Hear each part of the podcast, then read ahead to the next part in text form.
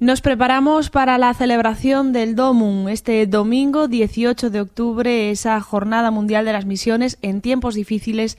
Es el momento más que nunca de estar ahí, de acordarnos de los 103 misioneros urensanos que desarrollan su labor por todo el mundo y que son la razón de ser de esta jornada. Una jornada que nos ayuda a descubrir que la fe no se reduce solo a nuestra parroquia, a nuestro entorno más cercano, sino que debemos tener una visión más amplia de lo que es la Iglesia, tal y como nos recuerda el delegado de misiones este año, en estos momentos de dificultades y de incertidumbre.